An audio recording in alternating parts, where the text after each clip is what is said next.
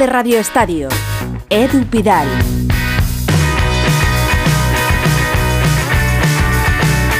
Pues primera brújula de Radio Estadio en este 2023, este lunes 2 de enero, con el año recién estrenado, pero sin descanso para el deporte. Tenemos el clásico de nuestro baloncesto esta noche aquí en Madrid, el Dakar en marcha, al español impugnando el partido ante el Barça por alineación indebida de Lewandowski y la previa de esa eliminatoria de Copa del Rey que comentaba ahora con la Torre. Pero vamos a empezar en Brasil, porque a las 2 de la tarde, hora española, se ha abierto la capilla ardiente Ahí lo escuchan de fondo, de Pelé en el estadio del Santos y estará abierta durante 24 horas. En Brasil, en ese velatorio, está Felipe Meireles. Hola compañero, muy buenas.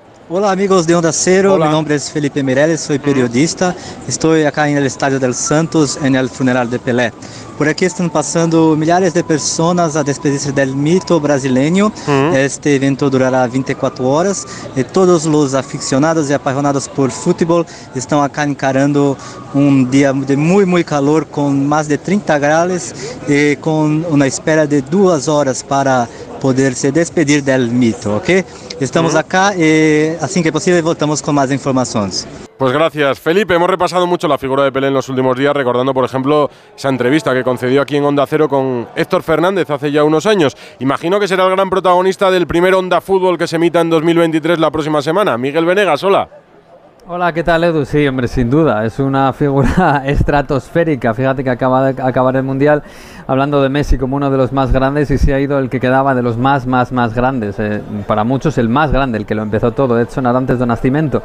Bueno, hoy eh, Vilamilmiro le dice adiós. Vilamilmiro es el estadio del Santos donde dio su mejor fútbol de clubes, 18 años allí y como decía nuestro compañero, hay colas larguísimas para entrar allí y despedir al gran mito, al gran 10. Hay una bandera enorme con su figura y celebrando un gol con, con, el 10 del Santos a la espalda. Por allí ha pasado el presidente de la FIFA, como decías tú, pidiendo que en cada, que en cada eh, país del mundo hubiera un estadio con su nombre. Ha pasado, por supuesto, el presidente de la Confederación Brasileña de Fútbol. Ha pasado el padre de Neymar. Neymar no puede estar pero el padre de Neymar ha pasado por allí. Recuerdo que Neymar empezó también en el Santos y este y, el féretro ha llegado a primera hora de la mañana, hora brasileña, eh, portado entre otros por en primera fila por el hijo de Pelé, Eriño y por C. Roberto, el exfutbolista del Real Madrid, que recordarás amigo de la familia. Bueno, va a ser un, un, funeral que va a durar mucho. El de Garrincha dicen que eh, eh, llevó a un millón de personas. Vamos a ver porque Pelé es el, el deportista más importante de la historia de Brasil y, algunos dicen que del mundo. Así que va a ser 24 horas de funeral y de adiós al rey. Algunos dicen que el fútbol ha entrado en república porque se ha caído, se ha muerto el rey. Sí, escuchamos de fondo, insisto, el sonido en el estadio del Santos de la despedida Pelé. Las imágenes son llamativas por lo multitudinario de su adiós. Es lo que se esperaba de O Rey del Fútbol, como decías, al que repasaremos en Onda Cero a través del Onda Fútbol que dirige Miguel Venegas. Del Internacional, porque el fútbol no para, Miguel destaca la jornada en la Premier, que ya ha comenzado con una derrota del Liverpool, que sigue fuera de puestos europeos. Sí, había empezado bien el Liverpool en este 2023, pero hoy ha perdido contra el Brentford, que es uno de los equipos revelación. Hablábamos del Brighton, pero el Brentford lo está haciendo francamente bien. Hace una semana empataba con el Tottenham y hoy le ha ganado el Liverpool. 3 a 1. Es verdad que el Liverpool ha tenido mala suerte porque además le han anulado un gol. Ha jugado Thiago Alcántara de titular, pero el Brentford de Iván Raya eh, lo ha hecho muy bien otra vez y se ha impuesto. Ojo, el Brentford está séptimo a solo dos puntos del Liverpool. Mm. Es la jornada Premier que empieza, va a tener su continuidad en un día hoy que ha habido eh, fútbol en Francia. Está jugando el Marsella ganando 0-2 contra el Montpellier. Y ha habido también fútbol en, no solo en la Premier inglesa, sino en la escocesa. Hoy día de derbis, el Old Firm ha acabado 0-2-2 entre Rangers y Celtic y el otro gran derby, el de, el de Edimburgo, lo ha ganado el Hertha Livernia. Pues eso, fuera de España, gracias Venegas. Aquí en España, la noticia del día, atentos, eh, es la impugnación del derby catalán por parte del español. El Club Perico alega alineación indebida de Lewandowski, que tenía una sanción de tres partidos, una sanción que suspendió cautelarmente el juzgado central de lo contencioso administrativo número 2 de Madrid. ¿Qué dice en el comunicado del español para pedir la impugnación? Gerard Sanz. ¿Qué tal Edu? Muy buenas. pues claro y meridiano. Pide impugnar el partido del sábado en el Camp Nou ¿Y a qué se coge el club para hacer esta petición? Pues al partido de sanción que tenía que cumplir sí o sí Robert Lewandowski después de su expulsión por doble tarjeta amarilla, es decir, dejando de lado los dos partidos adicionales que se le impusieron al polaco por el gesto posterior. La cautelar que concedió el Tribunal Contencioso engloba toda la sanción, pero el español considera que el partido de sanción por la expulsión lo tendría que haber cumplido. De hecho, el club asegura en el comunicado que antes del partido ya avisó de la situación tanto al colegiado Antonio Laoz como a la propia federación sobre esta situación y el comunicado del club ha pasado de puntillas el técnico Diego Martínez, que ha sido preguntado esta misma tarde en rueda de prensa, pero ha asegurado estar totalmente focalizado en el partido de Copa de mañana. Totalmente alineados con el club, evidentemente, pero nuestro foco tiene que estar en el verde. Mi labor como entrenador y la de estos jugadores como representantes del equipo, pues es tener todo el foco en el verde, en lo deportivo. Sí, sí entiendo que la razón pueda tener el español pensando en que una doble amarilla al menos debió cumplirla, un partido de sanción para Lewandowski, sobre todo porque es un asunto que viene del 9 de noviembre y que se resolvió a última hora, el 31 de diciembre. Pero entiendo también que al Barça le asiste la legalidad. Hay un juzgado que ha dicho que Lewandowski podía jugar. Porque, ¿cómo reacciona el Barça al comunicado del español? Alfredo Martínez, muy buenas. Hola muy, buenas tardes, Edu. Eh, el Barcelona se remite al comunicado de la propia federación. Recordarás que al mediodía del mismo sábado hizo público un comunicado en el que dijo hemos tenido una reunión de urgencia y en la misma entendemos que es un organismo superior el que dictamina la suspensión cautelar y por tanto no ha lugar al recurso presentado a última hora por el español. Por tanto hay tranquilidad. El Barcelona entiende que el eh, juzgado de lo contencioso no entra en el fondo, de ahí que la discrepancia puede ser, bueno, es que es un partido de los tres, no, es que no se analiza cuál es el contenido de la sanción, uno por dos amarillas y dos por el gesto. Se, se entiende que si no se concede la cautelar podría haber un perjuicio irreparable. Ahora bien, hay que estar muy pendientes a ver cuándo se resuelve este fallo, tanto por parte del eh, juzgado, que podría ser a lo largo de esta semana, el juzgado de lo contencioso número 2, como el propio Tribunal Administrativo del Deporte. Las dos vías se podrían fallar esta semana de tal manera que antes del Atlético de Madrid podríamos tener fumata blanca, fumata negra o resolución definitiva para saber cuándo empieza a cumplir Lewandowski la sanción. Claro, si la cumplirá y un partido lo cumplirá seguro, ya veremos si los tres, pero que tenía la cautelar para jugar contra el español, eso yo creo que no lo va a poner en duda nadie. El derby catalán es noticia por el delantero polaco que jugó el partido, el partido que acabó empate a uno, dentro de la jornada del regreso de la competición en Primera División, después del Mundial de Qatar, después de más de un mes y medio un mes y medio, sí, un mes y pico sin partidos. Lo echaba de menos ya el director de Radio Estadio y ha notado algún cambio en este tiempo. Edu García, muy buenas. ¿Qué tal, Edu? Muy buenas. pues muchos cambios no he sido capaz de detectar. Esperaba que la inercia mundialista tuviera más resaca positiva y nos dejara una reentrée portentosa, ruidosa, de calidad, pero no fue así. Es más, te diría que el Girona Rayo, con sus cuatro goles con el que volvía al campeonato, fue el choque más nutritivo. El Barça regulero se fue desdibujando, perdiendo iniciativa, otra vez maniatado.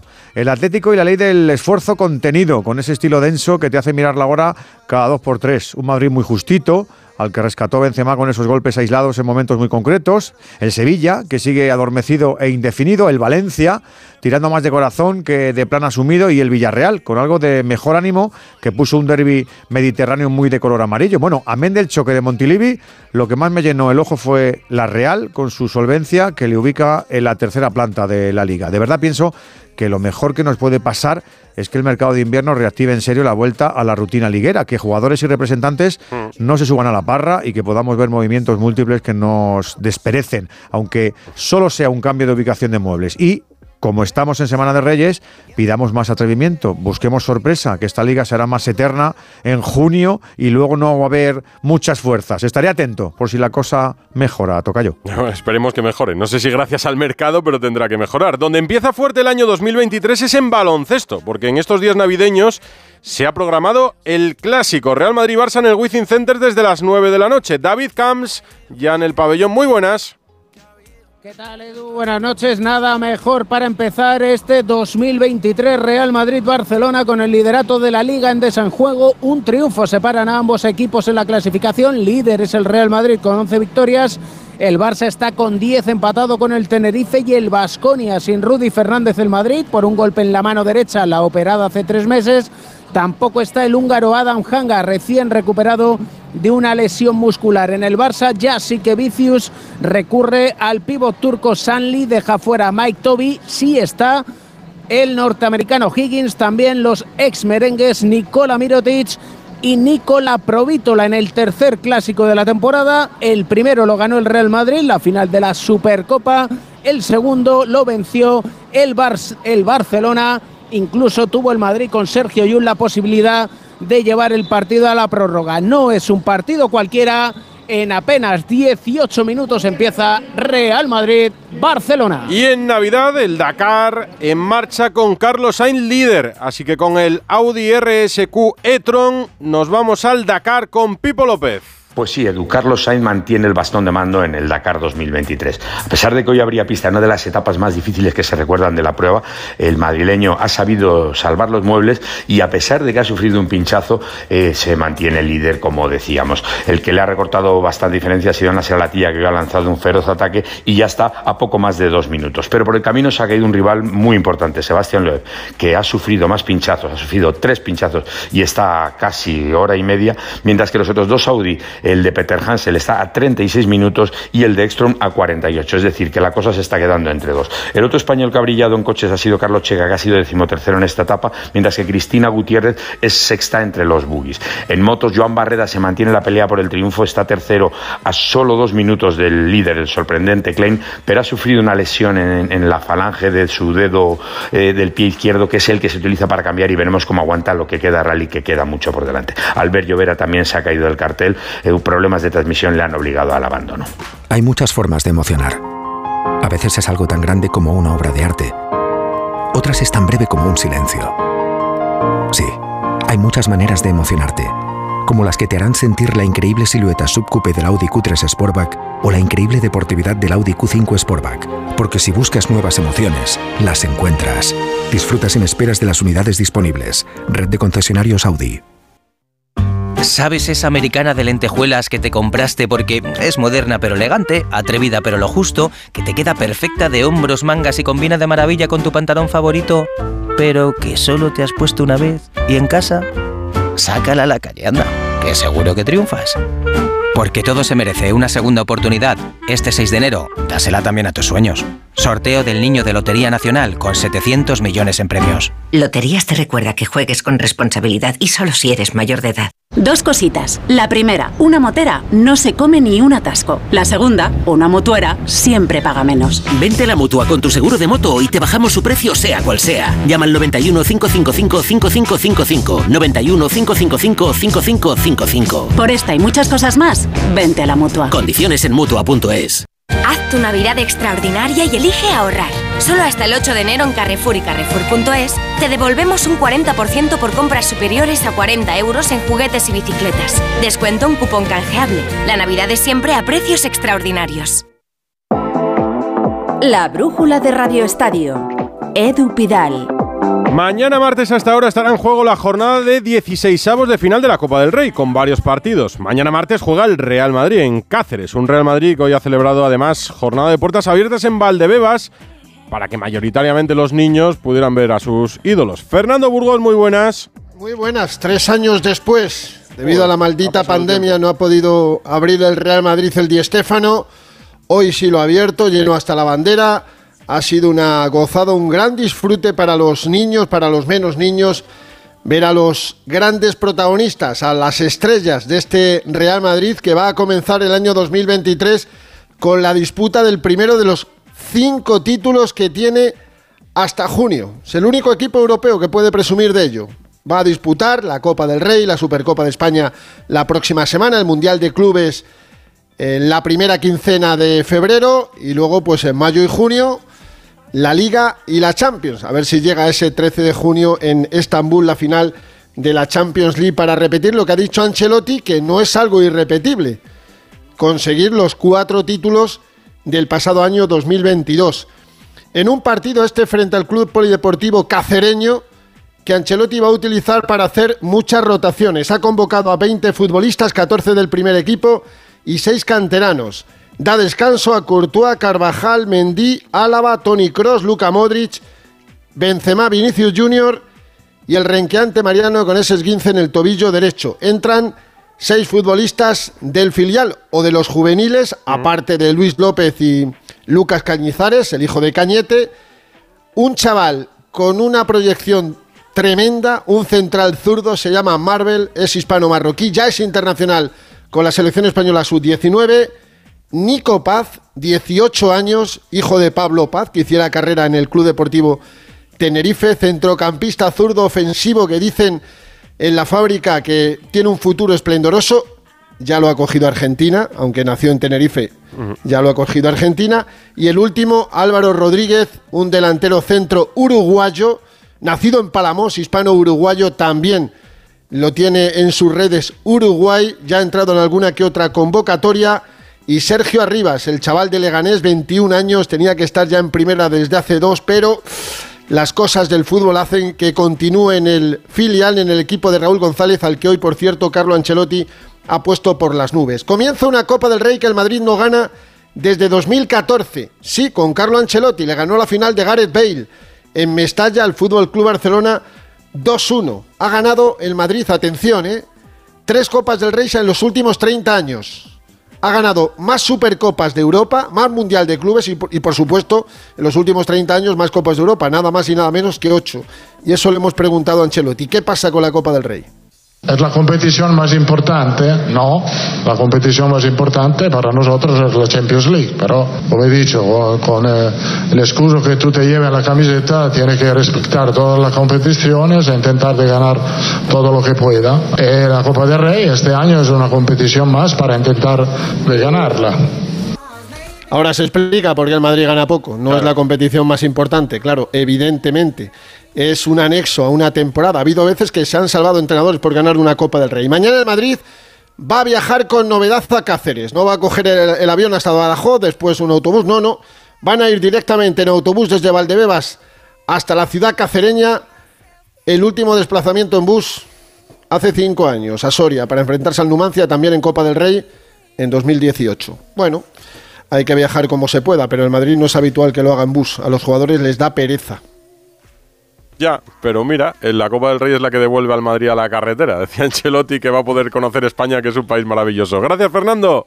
De nada, salud. Mañana lo vamos a contar aquí en Onda Cero. No solo el Real Madrid ha abierto su entrenamiento a la gente, también el Mallorca, el Athletic Club y el Barça. Esto se escuchaba en el entrenamiento del Barça hoy en Barcelona.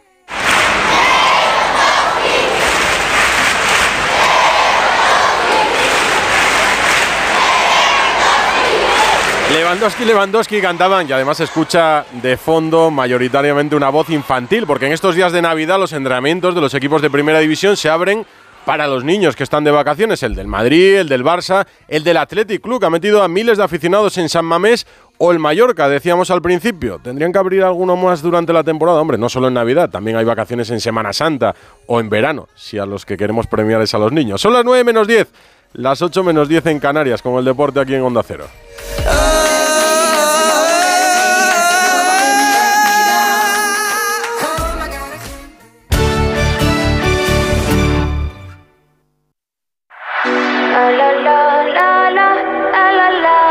Escuchando el nombre de Lewandowski, coreándolo los niños, los aficionados del Barça, Alfredo, un Barça que no juega mañana, sino el miércoles en Alicante. ¿Te vas a ir a Alicante? Sí. Han aprovechado 15.324 aficionados para arropar al equipo azulgrana en ese entrenamiento de puertas abiertas y en el que, como bien decías, había mayoría de niños y los nombres más coreados fueron el de Lewandowski y, ojo, el futbolista que más tirón tiene, no solo en la familia real, es Gaby. Ah. Gaby es muy aclamado y muy querido, al igual que Pedri, podríamos decir que es el tercero en este podium imaginario de preferencias por parte de los aficionados. Hoy había un entrenamiento que era previo a luego otro bonito gesto, ya sabes, la visita a los hospitales, ¿no? Mm. Aquellos niños enfermos les llevan regalos, les llevan fotografías, camisetas y objetos del Fútbol Club Barcelona. Pero no era el primer entrenamiento, porque ayer hubo un entrenamiento que algunos interpretaron como castigo. Bueno, lo cierto es que no les levantó el entrenamiento después del empate ante el español a un tanto y que les supone ver cómo el Real Madrid le recorta diferencias. En cualquier caso, esta semana, el miércoles, habrá partido en Alicante, como tú bien decías, ante el Intercity. Ojo a este detalle. El Intercity había puesto a la venta en un primer momento cerca de 15.000 localidades. Solo el primer día se agotaron 11.000. El segundo ya eran 15.000. Ya llevan más de 20.000. Han tenido que abrir la parte de la grada alta de tal manera que la capacidad absoluta del Rico Pérez, que es el estadio del Hércules, no de ellos, es de 28.000. Y si sigue este ritmo de venta, va a estar muy cerca del llenazo para este partido del próximo miércoles. El Barcelona viajará en avión hasta Alicante el próximo miércoles con algunas bajas o algunas rotaciones, porque Alba, que es baja ante el español, posiblemente sea titular, y a lo mejor Lewandowski, que no juega en liga, pues a lo mejor juega este partido. Pero, en fin, mañana, rueda de prensa de Xavi, conoceremos las intenciones del equipo azulgrana de cara a la eliminatoria Pues mañana escucharemos a Xavi. Gracias, Alfredo. Hasta luego, Edu. La brújula de Radio Estadio. Edu Pidal. Onda Cero. El manantial de los sueños presenta el campamento real. ¿Dónde viven los Reyes Magos? ¿Dónde duermen? ¿Con quién viajan? ¿Dónde acampan? Descubre el campamento real en elorigendelanavidad.com. En el Real Jardín Botánico Alfonso XIII, Universidad Complutense de Madrid. El principal riesgo del colesterol elevado son las enfermedades cardiovasculares. Ponte en guardia con una dieta saludable, ejercicio físico y Nivecol Forte, con coenzima Q10, levadura de arroz rojo y fitoesteroles vegetales concentrados que con una ingesta diaria de 800 miligramos contribuyen a mantener niveles normales de colesterol sanguíneo. Nivecol Forte, de laboratorios. Mundo Natural. Consulta a tu farmacéutico dietista y en parafarmaciamundonatural.es.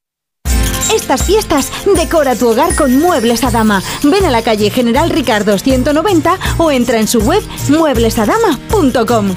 Muebles a Dama les desea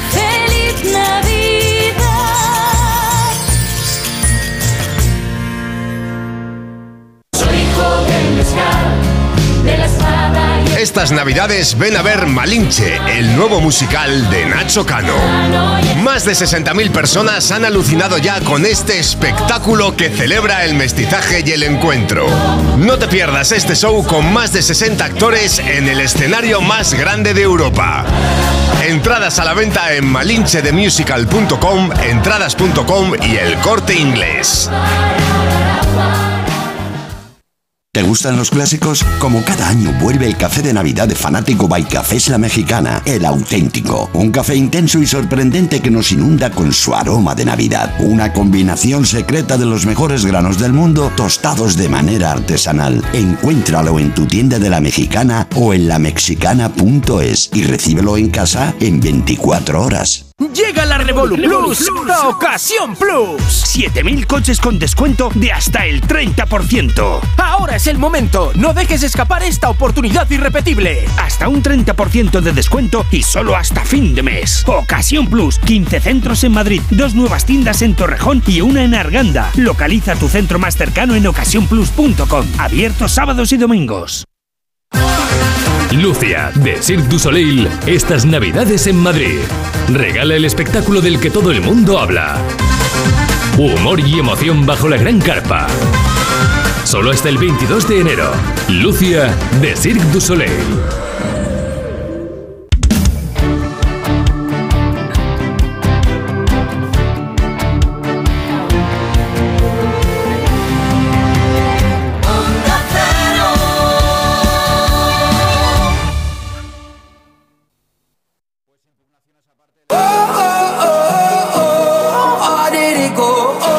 Del Rey para muchos, por ejemplo para el Valencia, porque el Valencia juega a las 7 en la Nucía. Jordi Gosalvez. ¿Qué tal? Buenas tardes. Se han cumplido los peores eh, presagios con Nico González lesionado en el quinto metatarsiano en el partido ante el Villarreal de su pie izquierdo. Finalmente va a tener que pasar por el quirófano entre mañana y pasado para estar tres meses fuera de los terrenos de juego. Gattuso lo anunciaba en sala de prensa y además pedía fichajes ya de forma necesaria. Seguramente me gustaría fichar un pivote que tiene experiencia, que, que, que, que puede ayudar a Hugo, a todo el equipo, pero también tengo que escuchar el club. Están hablando mucho, eh, porque tenemos que respetar el fair play financiero, tenemos que respetar, eh, yo tengo que respetar el club. El equipo encara mañana a las 7 de la tarde ese debut en la Copa del Rey ante la Nucía en tierras alicantinas. El único, el único partido con dos equipos de primera es el español Celta, que se va a jugar en Barcelona. Nos contaba la última hora del español Gerard Sanz, que pasa por esa petición de impugnación del derby en el partido de liga que empataron a uno Barça y Español. Mañana en el Celta desplazan a los 24 jugadores disponibles de la primera plantilla. Es el partido de las 7. En Cartagena le va a tocar jugar al Villarreal, también a las 7. Víctor Franch. ¿Qué tal, Edu? Buenas tardes. Pues ha viajado esta misma tarde la expedición del Villarreal ya en dirección a Cartagena después de la última sesión de trabajo y lo hace mejorando sensaciones después de las muchas dudas que se generaron con el cambio en el banquillo en la llegada de Quique Setién. El equipo ha ganado los últimos cuatro partidos oficiales, especialmente ese derby este pasado fin de semana ante el Valencia. Espera continuar mañana la racha ante un rival de la segunda división. El equipo castellonense que viaja con la baja de Lo Celso, también la baja de Kiko Femenía, que se lesionaba este pasado fin de semana, en la recuperación de Morlanes y Capú para un once titular que cambiará casi por completo respecto al del pasado fin de semana en Liga. A las 7 hay tres partidos, a las 4 se van a jugar, o sea, eh, hay cuatro partidos a las 9 de la noche. Ya hablamos del cacereño Real Madrid, repasamos el resto, empezando por el Levante Getafe, Alberto Fernández. Hola Edu, ¿qué Muy tal? buenas. Muy buenas. Pues el Getafe que después de ganar otro día en Mallorca con un ánimo bien distinto, ¿no? Quique Sánchez Flores tiene más confianza para los suyos, solo está Arambarri de baja, ya conocida, se lleva casi todos los azulones, aunque va a rotar un Quique Sánchez Flores que recordarás en las anteriores previas contra el San Roque Lepi Diocesano, que criticó el sistema de la Copa del Rey, dijo que está hecha para los grandes, bueno, hoy radicalmente distinto y ha dicho que es una competición que ilusiona, que van a ir a por ella y que es motivo para que jugadores que no tienen ocasión jueguen. El Levante, que está bien, está tercero, ha mejorado con Javi Calleja en segunda división, así que va a ser un partido, ha dicho Quique, casi casi de primera. Ya disfrutó muchas temporadas el Getafe, una buena copa, y le puede venir bien. Real Sporting de Gijón, Rayo Vallecano en el Molinón, Raúl Granado. ¿Qué tal, Edu? Muy buenas. Un Rayo Vallecano que busca estar en la siguiente fase y que para eso hará rotaciones en el once titular, pero tampoco demasiadas. Es que Andón Iraola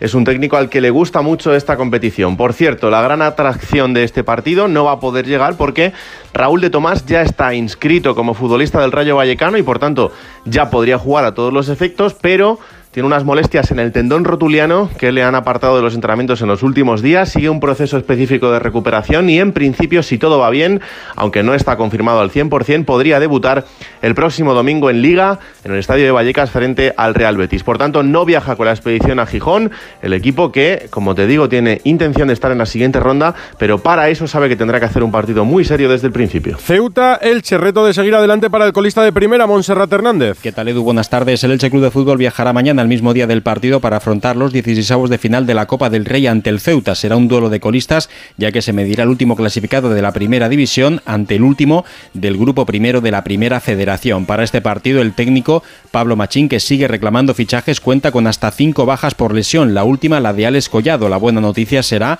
que ya cuenta con el alta federativa Lautaro Blanco, que se estrenará en el carril izquierdo del equipo ilicitano. Puede que haya hasta dos canteranos, dado que el conjunto franjiverde solo contará con 18 futbolistas de la primera plantilla. Se espera un Alfonso Murube lleno, a pesar de que los dos equipos están en un mal momento deportivo. Toda la copa en Onda Cero, al margen del fútbol, tenis. Estos días con la mirada puesta en la United Cup. Rafa Plaza, hola.